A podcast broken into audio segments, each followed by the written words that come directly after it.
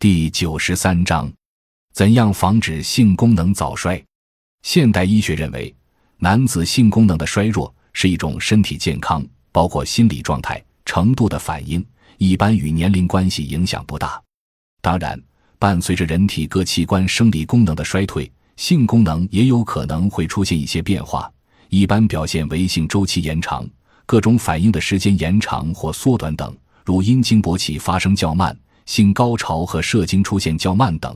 但不会出现性功能异常和性无能的现象，除非患了慢性病或经过泌尿生殖系统的手术后，可能发生性功能障碍，如前列腺手术之类。防止性功能早衰的关键是应在成年早期保持稳定规律的性生活。如果在青年时期是正常的，一般在中年甚至老年时，若没有任何家庭、社会因素的干扰，性器官依然会显示适当的功能。我国古代医学家认为，要防止性功能早衰，应立时服食，哀乐服以，饮食服用。这就是说，要注意体力，力所不及的时候不勉强去做；情绪上不过分的喜乐与悲哀；饮食上不能过饥或过饱。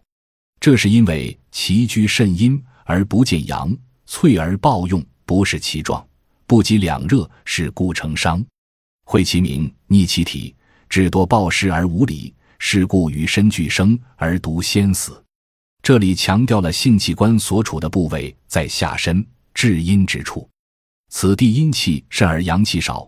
若在家平时不待其壮盛或性兴奋的来到，而仓促的交合，会使性器官及其功能受到极大的损伤。有些人不了解性知识，以致常用粗暴的方式去交合，失去节制而损伤体质和性功能。从而使与生俱来的性器官陷于身躯而衰老了。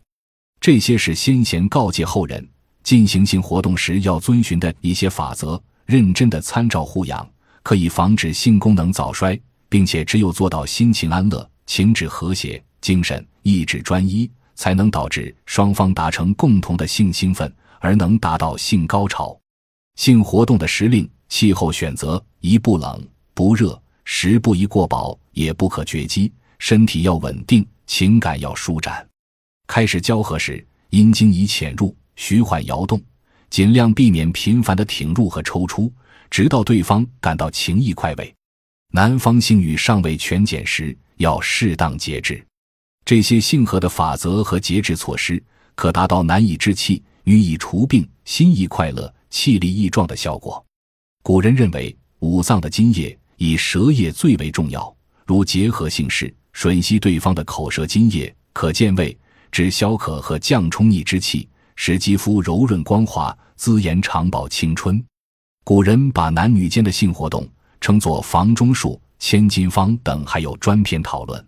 先人们提出，男性行房要动而少泄，是可防性功能早衰的养生之道。因为男子频繁泄精后。身体常会产生疲倦困乏、耳内嘈杂嗡响、眼睑松垂欲睡、喉干咽燥、全身骨节倦怠乏力等现象。虽泄精时有暂时的快感，最终仍会因精力耗损而肾元亏虚。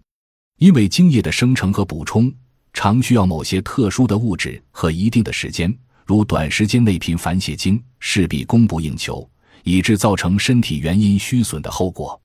如果性事中适当控制泄精，则气力常感充沛，身体方便灵活，耳聪目明。虽当时有性欲的意志，但双方情爱之意更重，目的在于固护精液、祛病延年，防止性功能的早衰。